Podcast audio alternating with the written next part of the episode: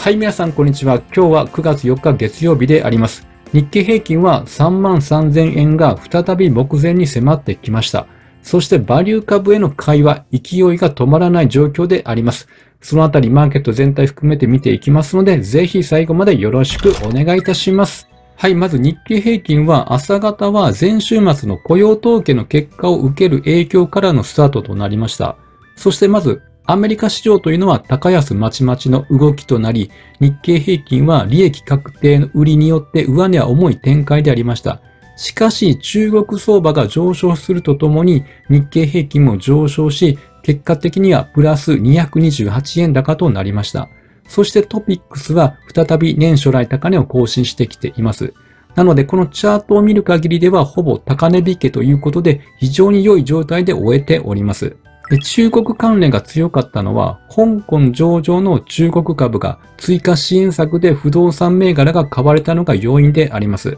景気の足かせとなっている不動産セクター支援に向けた取り組みの強化を行いました。追加支援策としては、住宅購入者の頭金引き下げ、あとは主要都市での住宅ローン規制緩和、これによって中国不動産開発大手のカントリーガーデン株などは一時19%値上がりとなっていました。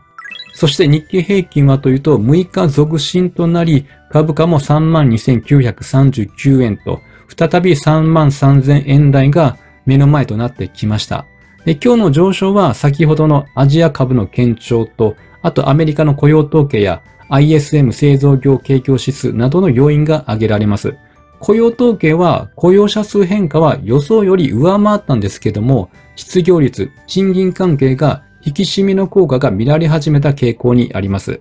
こちらが先週発表された雇用関係の経済指標3つであります。ジョルト求人件数、そして ADP 雇用統計、本番の雇用統計であります。この3つがだんだんと方向性が揃ってきたんです。で今まで結構バラバラだったんですね。例えば、ジョルト求人件数では、求人件数が減少している。ADP 雇用統計では、結果が予想より下振れている。だけども本番の雇用統計では失業率が依然タイトだったということなどもありまして、結局追加利上げは必要ではないかという状況になっていたりもしていました。ただ今回は予想より反して強い数字が出たのが、この雇用者数変化だけなんですね。しかもこれ予想17万人に対して18.7万人ということで、まあ、微増ということであります。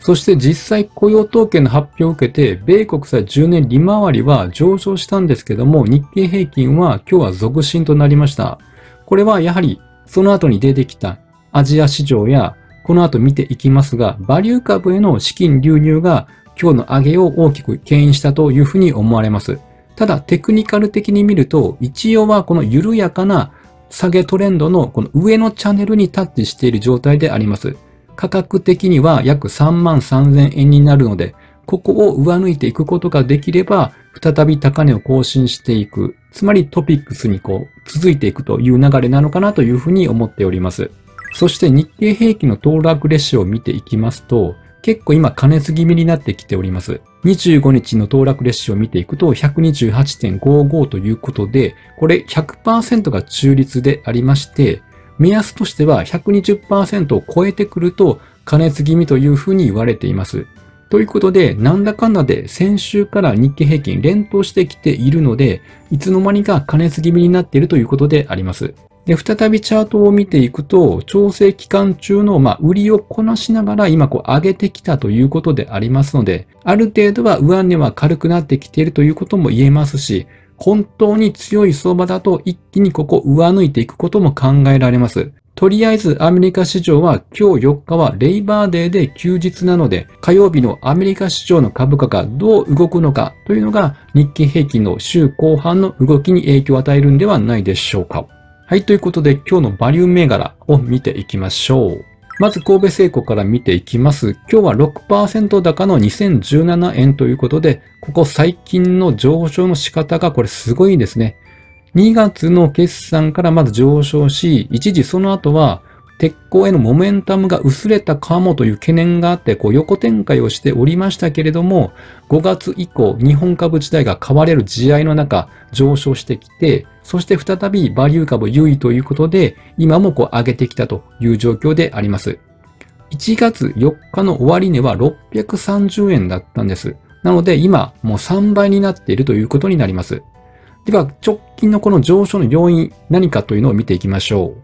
上昇要因となったのは EV 向けの新交番の開発報道を交換ということであります。EV などの電気自動車の部品に使う新たな交番を開発したと報じられたことがきっかけであります。これ、磁力の強さを表す仕様として、時速密度というのがあるんですけども、これが従来の交番より約1割高く消費電力の削減につながるということなんです。なので EV などの航続距離拡大につながるため、今後の需要拡大を期待する動きが先行しているということであります。で通常の交番に比べても加工しやすく、複雑な部品にも採用しやすいということなので、まあ、今後、品質面の課題などを確認した上で、量産に入っていく計画ということであります。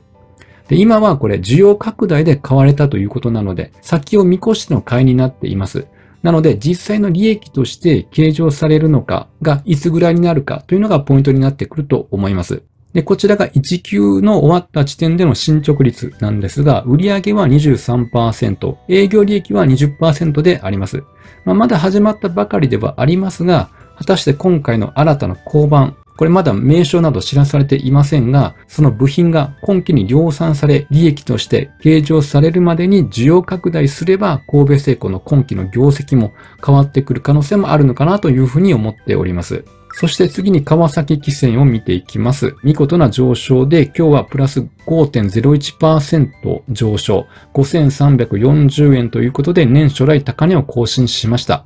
1月4日の時には株価2586円だったので、倍にまで上昇してきています。海運は本当いろんな考えがされていました。結局年初あたりなんですけれども、業績悪化がされるので下げるんではないかというふうな考えもありました。ただ、業績悪化はもう想定済みで、むしろここまで上昇してきているけれども、まだ割安ということで、買われてきているということであります。こういったことが株単の記事に今日書かれていました。まず、川崎規制の上昇の他にも、日本郵船、商船三井も、海務3社は揃って上昇に転じています。買われている理由というのが、バリュー株への投資資金流入が顕著だが、TPBR、後輩と利回りの海運はその象徴として買われている。一方、コンテナ船市況の低迷が続いているほか、鉄鉱石や石炭、穀物などを運ぶバラ積み船のバロティック海運指数も今下落基調なんです。ただ海運セクターはその状況を織り込んだ上で人気化しているということからも買われてきているということなんです。この人気化というのが非常に素晴らしいことで、まあある意味ブランドの一種だと思うんですよね。なので、何かこう割安な株を買おうかなと思った時に、まず真っ先に浮かぶのが人気株として注目されている海運株ということなので、まあ、とりあえず割安のうちは海運株というのは非常に強いということが言えるんではないでしょうか。そして3つ目が三菱 UFJ であります。今日は株価1214.5円プラス2.6%の上昇となりました。こちらは1月4日の時には926.2円ですので、約300円の上昇ということで、1200円に乗せてきました。鉄鋼海運と比べれば上げ幅は一番少ないんですが、これからの上昇というのがまだ見込めるという株かなというふうに思っております。で、株単の記事を見ていきますと、前週末のアメリカ市場で長期債相場は下落しました。ということは金利は上昇したということです。で直近は金利低下気味だったんですけども、